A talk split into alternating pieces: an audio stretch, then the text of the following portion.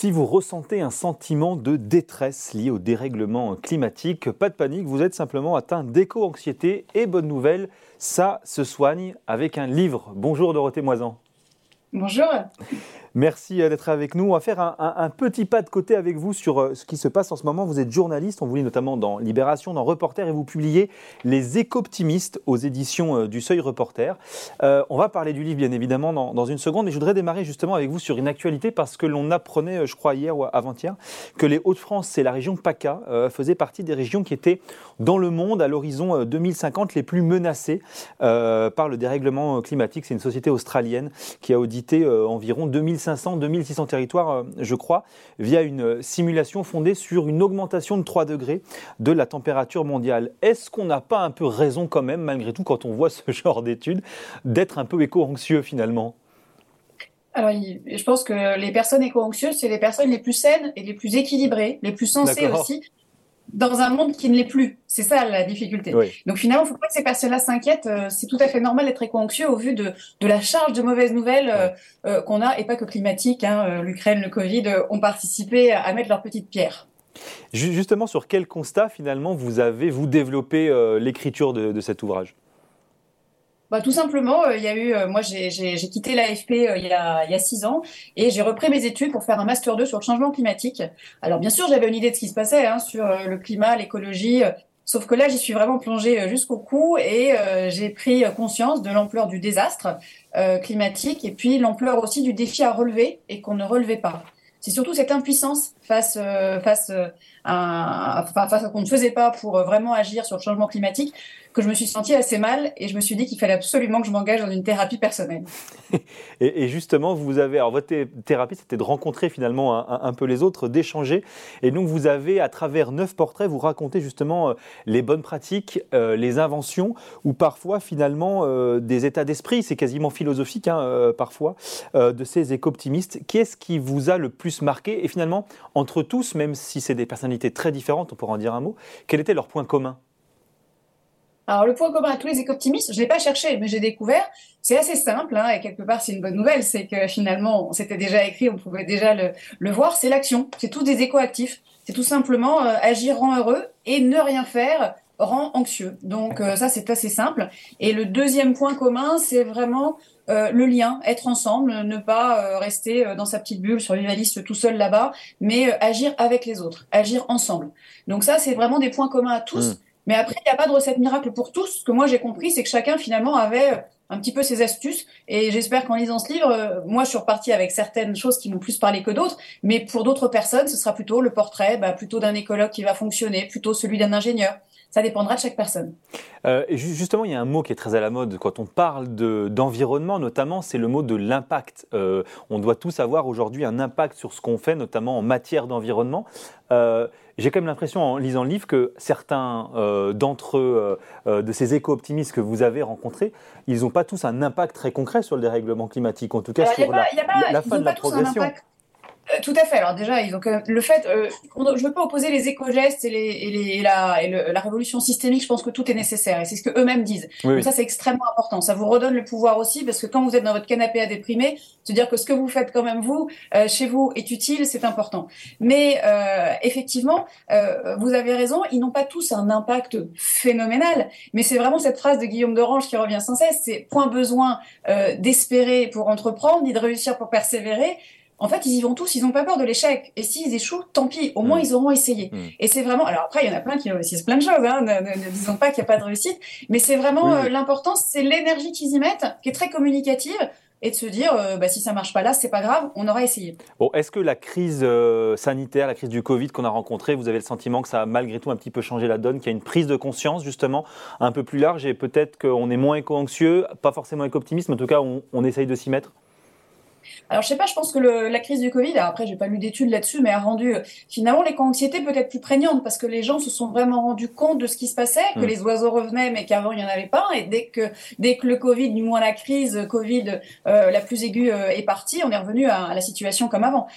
donc je sais pas, en tout cas on a vu qu'il y avait des choses qui étaient possibles. Ce qui est par exemple assez marquant, c'est l'exemple que prend Anne de Bettencourt, qui est une des éco-optimistes. Mm. Elle dit mais moi avant on me disait que changer de société comme ça c'était impossible, que l'humanité pourrait pas changer de société. Mais le Covid, ça m'a donné l'exemple parfait pour montrer que si on aurait dit euh, au début 2020, tout le monde passe au télétravail, on vous aurait dit mais c'est impossible. En une semaine dans le monde entier, ça a été possible partout et dans toutes les entreprises. Alors je dis pas que c'est la panacée, mais en tout cas ça montre, cette période-là a permis de montrer que des choses étaient possibles au niveau vraiment mondial pour changer les choses. Mais, c'est vrai que parfois quand on lit livre, on a quand même le sentiment en le lisant que la notion de croissance, de progrès, euh, justement, elle est forcément d'une certaine manière euh, pas compatible avec ce sujet de la protection de la planète. Est-ce que c'était un des messages malgré tout que vous avez voulu euh, donner à travers la voix effectivement d'un certain nombre de personnes que vous avez avez euh, interviewé, mais est-ce que malgré tout, il y a toujours cette dualité alors moi, je ne voudrais pas croissance et progrès, c'est là que c'est bien différent. C'est bah, des mots que vous citez régulièrement dans le livre. Alors en tout cas. pas le progrès, mais le progrès, est-ce que le progrès, c'est pas aller vers une certaine sobriété? C'est toute la, notion, la, la, définition qu'on peut donner à progrès. Hmm. En tout cas, il est clair que tous les éco-optimistes, le point commun, c'est qu'ils sont tous, ils estiment tous que le système capitaliste qui va, euh, qui pense en tout cas, qui plaide pour une croissance infinie euh, et donc une fonction infinie des ressources, c'est tout simplement impossible. Et donc il faut sortir de ce système. Donc être éco-optimiste, c'est forcément défavorable à la décroissance. Alors, il ne parle pas systématiquement de décroissance, mais en tout cas, le système capitaliste actuel n'est pas tenable et ne peut pas euh, permettre euh, tout simplement d'être soutenable. Donc après, comment euh, comment garder le sourire en se disant que ce système-là nous emmène, en tout cas au niveau des émissions de gaz à effet de serre, on le voit très bien, et sur la biodiversité, son effondrement, vers une situation qui est intenable. Hmm. Donc aujourd'hui, on sait qu'on ira vers un monde à plus de 1,5 et à plus de 2 degrés, ce qui va vraiment provoquer des catastrophes. Hmm. Mais aujourd'hui, essayons de créer une société là-dedans qui soit tenable, désirable, euh, et elle ne sera pas une, société, la société capitaliste va plutôt aggraver la situation et ils sont là-dessus tous d'accord. Et malgré tout, vous dites, ce que c'est écrit hein, dans le livre, hein, on se laisse encore bercer par le marketing de l'industrie. Euh, comment jugez-vous aujourd'hui finalement les positions, les discours, peut-être d'ailleurs aussi les actes des entreprises? Est-ce que malgré tout, on peut se permettre d'être un peu éco-optimiste à ce sujet?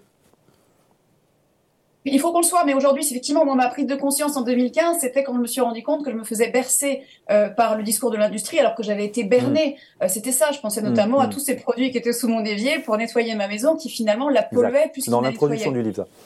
Et, et aujourd'hui, je pense que c'est essentiel d'arrêter de, dire aux consommateurs, que j'aimerais qu'on arrête d'appeler le consommateur, mais peut-être juste le citoyen, euh, qu'il faut absolument plus euh, et euh, enfin qu'on soit dans la surconsommation. Aujourd'hui, il va falloir juste qu'on revoie un petit peu où on en est pour qu'on ait une consommation, qu'on soit consommateur et que on hmm. puisse aller vers quelque chose qui euh, qui préserve l'environnement dans lequel on est. On peut pas détruire et dégrader nous-mêmes une planète dont on a besoin pour vivre. Il va juste être temps qu'on prenne conscience de ça et, ça va bien se passer. Bon, bah, il n'y a pas de raison. Effectivement, juste un mot pour terminer, parce que euh, vous avez rencontré notamment alors, des innovateurs, mais notamment Corentin de Châtel-Perron, qui est lui un, un start-upper, on peut essayer de le, présenter comme ça. Est-ce que vous avez vraiment le sentiment, alors j'imagine que oui, lui, mais qu'aujourd'hui, certaines innovations, certaines technologies ont une capacité d'une certaine manière à inverser euh, la tendance, à renverser la vapeur? Ah, je pense vraiment que tout ce que, en l'occurrence, Corentin Chetel-Perron et le Low Tech Lab de Concarneau euh, sont, euh, sont, vraiment des. On n'est pas sur des innovations extraordinaires. C'est sûr qu'on oppose low tech et high tech, mais en fait, on a aujourd'hui besoin euh, pour assumer des besoins comme l'eau potable, qui va quand même poser de plus en plus de problèmes pour garder les, nos aliments pour pour se nourrir, qui sont essentiels et sont vraiment développés par cet ingénieur et mm. son groupe. Il n'y a pas que lui. Il va en dénicher partout dans le monde pour ensuite les diffuser de manière libre.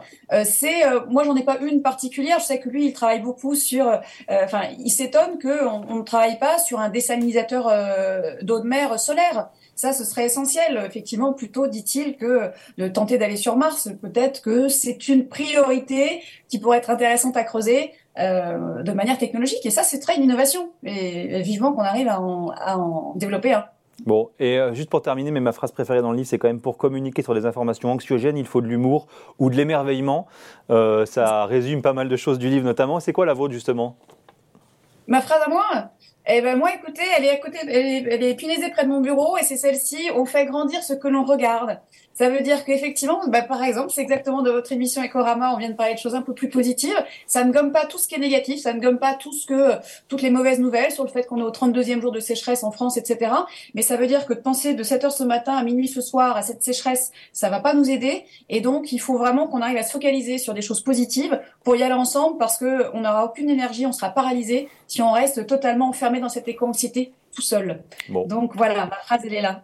eh bien, merci Dorothée Moisin. Ça s'appelle Les Éco-Optimistes, donc aux éditions euh, Seuil Reporter. Merci Dorothée Moisin d'avoir répondu à nos questions aujourd'hui dans Ecorama, sur Boursorama.